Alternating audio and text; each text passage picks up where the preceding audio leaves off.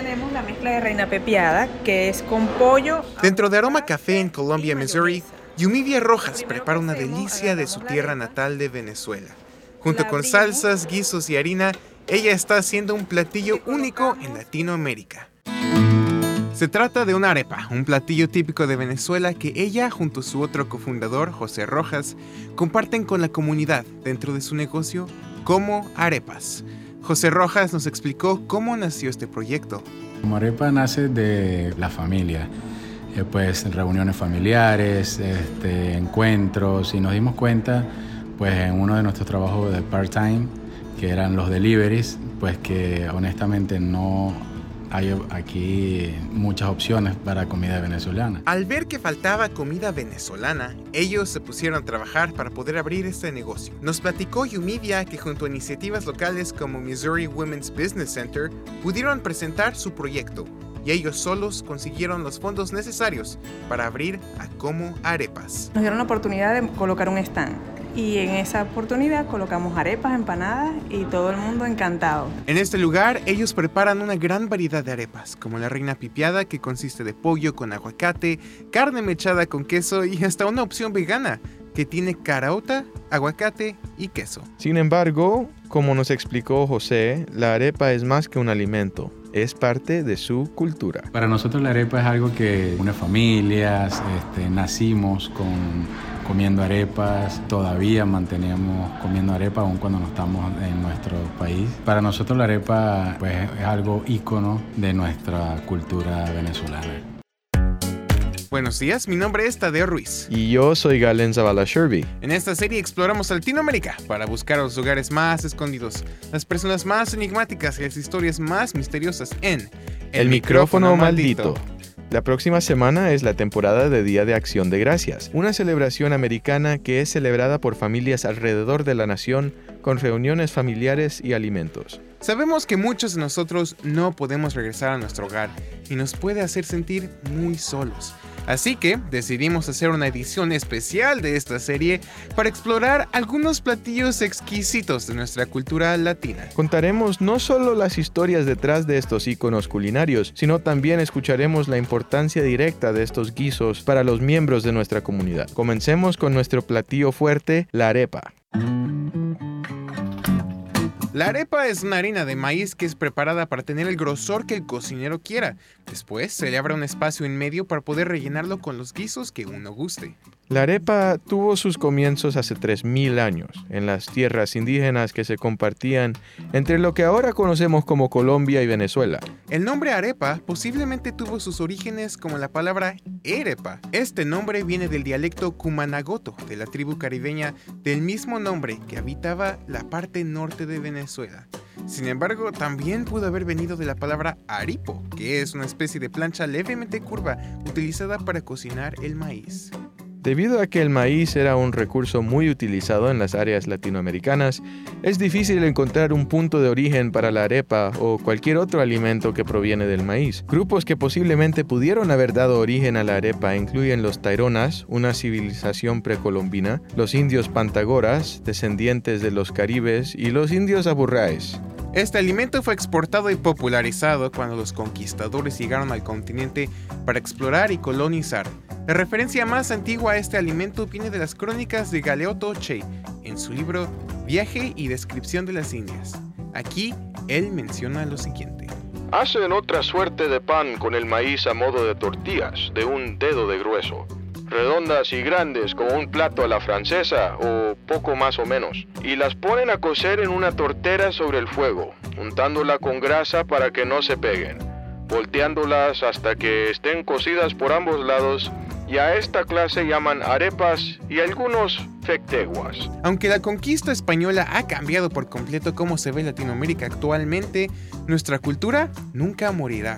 La arepa es prueba viviente de la perseverancia latina. Para aquellos curiosos de probar la arepa, puedes hacerlo con Como Arepas. Están ubicados en 1009 North Providence Road, dentro de Aroma Café, y están abiertos de lunes a viernes desde las 8 de la mañana hasta las 7 de la noche. Sábados y domingos desde las 8 de la mañana hasta las 6 de la tarde. Ok, a ver, Galen, tengo entendido que tu familia o tu etnicidad es de oriundo de Honduras. ¿Tienes algún alimento ahí que es culturalmente significativo para ti? Bueno, eh, al- en hablar de, de la similaridad, similaridad a, la, a la arepa, algo que tenemos en, en esa área que se llama el, el Triángulo del Norte, eso de Guatemala, El Salvador y Honduras, eh, se encuentra la pupusa, que es muy similar. Es, una tortilla rellena usualmente con frijoles, queso, eh, otros alimentos de, de ese tipo. Pero lo que yo diría para mí, mi comida favorita, que siempre estoy regresando a eso y algo que voy a estar comiendo cuando regrese a casa esta semana que viene, es, eh, se llama la baleada. Es, es un, un producto singularmente hondureño. Es una tortilla grande de harina. Imagínese una tortilla hecha para burritos. Y ah, es, esta se usa... eh, esto se puede llenar con, con carnes diferentes, pero algo, lo básico, que se llama la, la baleada sencilla, es, eh, es frijoles así machacados, eh, crema hondureña y queso. Eso es lo más básico, pero también eh, se pueden encontrar las baleadas completas que tienen eh, huevos, que lleva aguacate, eh, cosas así. Aquí en, Colombia no se encuentra un restaurante hondureño, ni en general restaurantes centroamericanos, no se ve eso mucho. Aquí en medio de Missouri y allá en, en Louisville tenemos exactamente un restaurante donde se vende la baleada, es un, un restaurante que es eh, hondureño y salvadoreño, mixto. Así que uno también puede encontrar pupusas allá. Es, eso, eh, esas son las comidas que para mí eh, invitan las, memor- las memorias más importantes. Pero tú, viniendo desde México, ¿hay algo similar? Uy, similar a la, a la, la- la- esto, no tengo idea. Creo que tal vez las gorditas, a lo mejor es casi, casi lo... No, no diría que es lo mismo porque si no, seguramente me matarían que, que quieren que lo compare, pero es casi todo en México, casi toda la comida latinoamericana es marina o maíz o una tortilla, frijoles, queso, lechuga, crema. Casi todo eso es una variedad, es, una, es eso mismo, pero en variedad. Ajá. Los sopes son una tortilla circular, eh, frijoles, queso, eh, lechuga y crema. ¿Y es una tortilla frita? Sí, es una tortilla frita. Esas las llamamos tostadas. Exacto. Igualmente las tostadas, las fritas, eh, hay dos, unas que son horneadas y las tostadas, ¿no? Ok. Las tostadas es igual lo mismo, frijoles, queso, crema, lo que quieras, ¿no? Ay, qué rico. Entonces, muchas, muchas cosas eh, son a base de esos, de esos este, legu- de legu- legumes, legumbres. No sé cómo se dice. Eso sí Creo que tenemos es que preguntar legumbre. a nuestra. Creo- audiencia. Ajá. Pero sí, no, en México lo más popular es el taco, lo cual no, no vamos a platicar de los tacos aquí porque hay tantos, con tantas historias variadas que eso es su propio episodio. Sí, y Así ustedes ya las conocen. Exacto, así que no, eso será para un día en el futuro. Ahora, uno no puede platicar sobre la comida sin mencionar a su líquido acompañante, la bebida. Este puede venir de diferentes colores, sabores, temperaturas y presentaciones.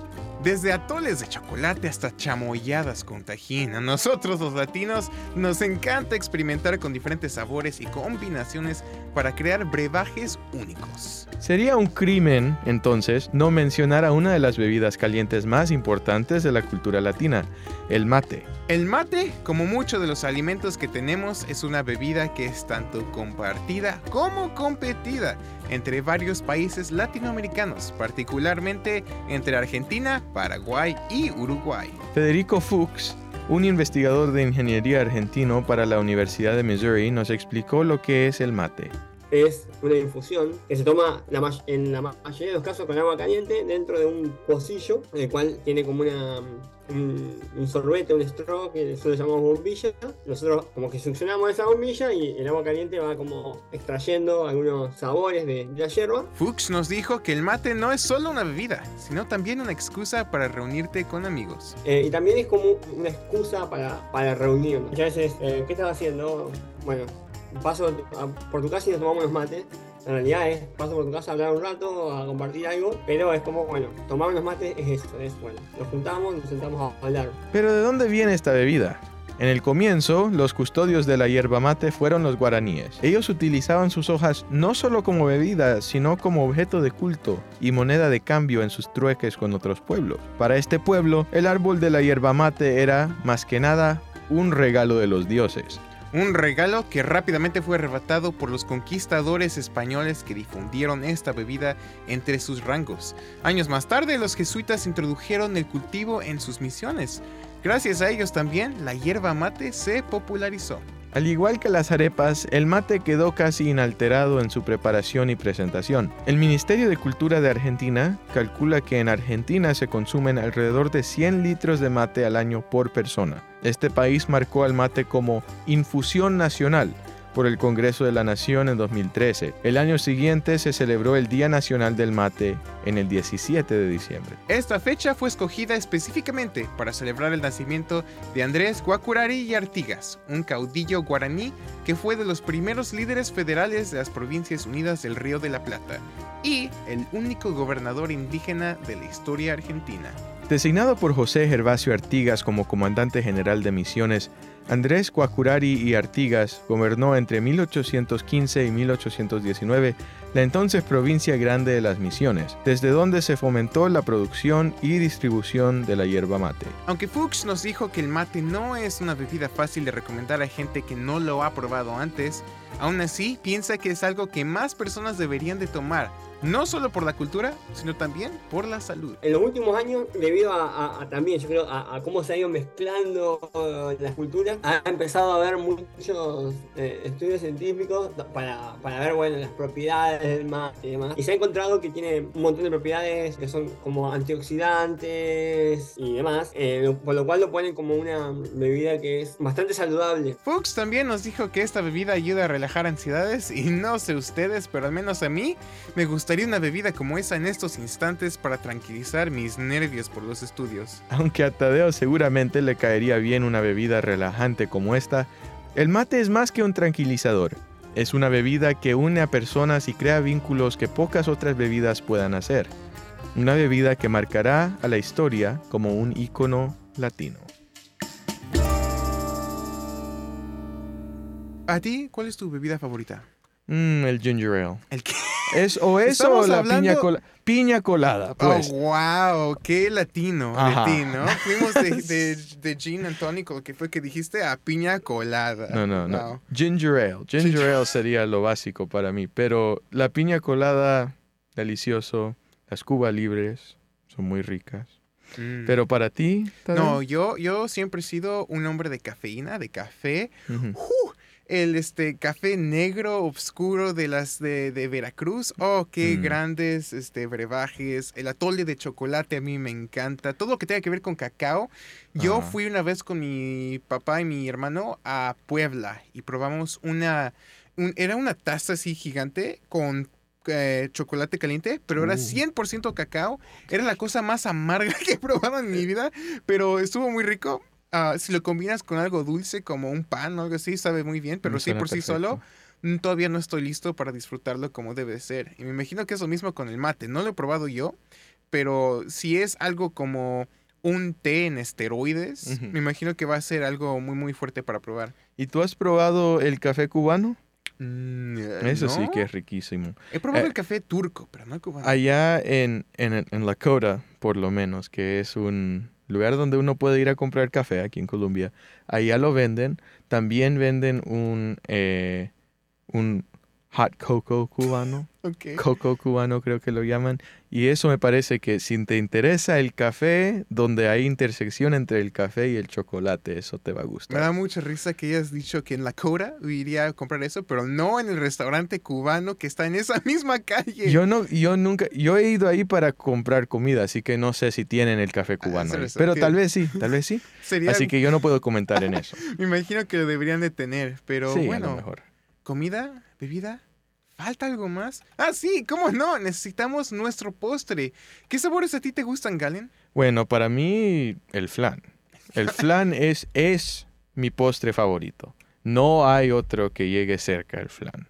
Así que en eso soy latino en lo total. A mí no me interesa. Eh, bueno, en lo básico. El flan básico, yo ni sabía que hay variedades. O sea, hay, hay, hay flan y hay flan con caramelo, con cajeta, o sea, Con hay... cajeta, Sí. Eso me suena delicioso. Pero no, yo solo, eso del, del flan básico para mí es suficiente. La miel que tiene, ah, riquísimo. Pues sí, todos esos sabores suenan genial, pero ¿qué te parece el chocolate? Un manjar de cacao que define a nuestra cultura desde que los aztecas la utilizaban como manera de canjear trueques. Este postre del que vamos a hablar tiene raíces que vienen no de civilizaciones antiguas, sino de un origen más contemporáneo. Y para poder explorar esto, nos iremos a Brasil para manjar en el delicioso y chocolatoso brigadeiro. Felipe Rodríguez es un estudiante brasileño de Mizu y nos platicó un poco de qué son los brigadeiros. Ajá, es, es, es una bolita así, una bolita con chocolate granulado por arriba y lo, lo ponemos dentro de un, de un papel, así como si fuera enrollado, no exactamente enrollado en un papel, pero es como un papel abierto, entonces tú ves así, lo pones y son pequeñas, unas bolitas pequeñas. Estas ya icónicas bolitas de chocolate nacieron en la Segunda Guerra Mundial, cuando era difícil conseguir leche y azúcar fresca para crear dulces. Sin embargo, descubrieron que combinando leche condensada y cacao en polvo resultaba un dulce muy rico, pero aún no tenía nombre. Todo cambió con la llegada de Eduardo Gómez, un candidato a la presidencia de Brasil. El año era 1945 y por primera vez en la historia de Brasil, la mujer podía votar. Aunque técnicamente fue legalizado el voto femenino en 1932 gracias a las campañas de organizaciones como la Federación Brasileña para el Progreso de la Mujer, liderada por Berta Lutz, este nuevo derecho tenía restricciones. Solo podías votar si tenías el permiso de tu esposo, si eras una mujer soltera con un salario o si eras viuda. Difícilmente podría uno decir que esto le daba derechos a todas las mujeres. Bajo más campañas, todos por fin tenían el mismo derecho electoral en 1945. Eduardo Gómez estaba peleando en contra del populismo y juntó a un movimiento que incluía a los tales tenientes brasileiros. Peleaba por reformas sociales. De aquí él recibió el apodo brigadeiro. En julio de 1922, un grupo de estos tenientes intentaron hacer una usurpación en el fuerte Copacabana en Río de Janeiro.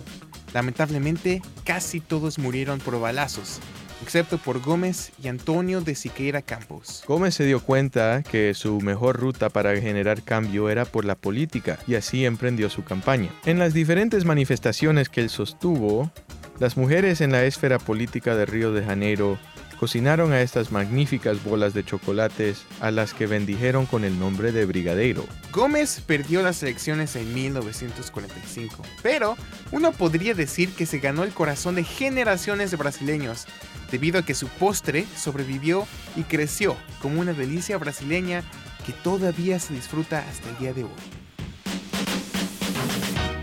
Todos estos alimentos han marcado a la cultura latinoamericana de una manera u otra, y muchos de nosotros no tenemos la oportunidad de compartirla con nuestros seres queridos. La Asociación de Estudiantes Latinoamericanos prepararon un banquete lleno de alimentos que los estudiantes mismos hicieron la semana pasada.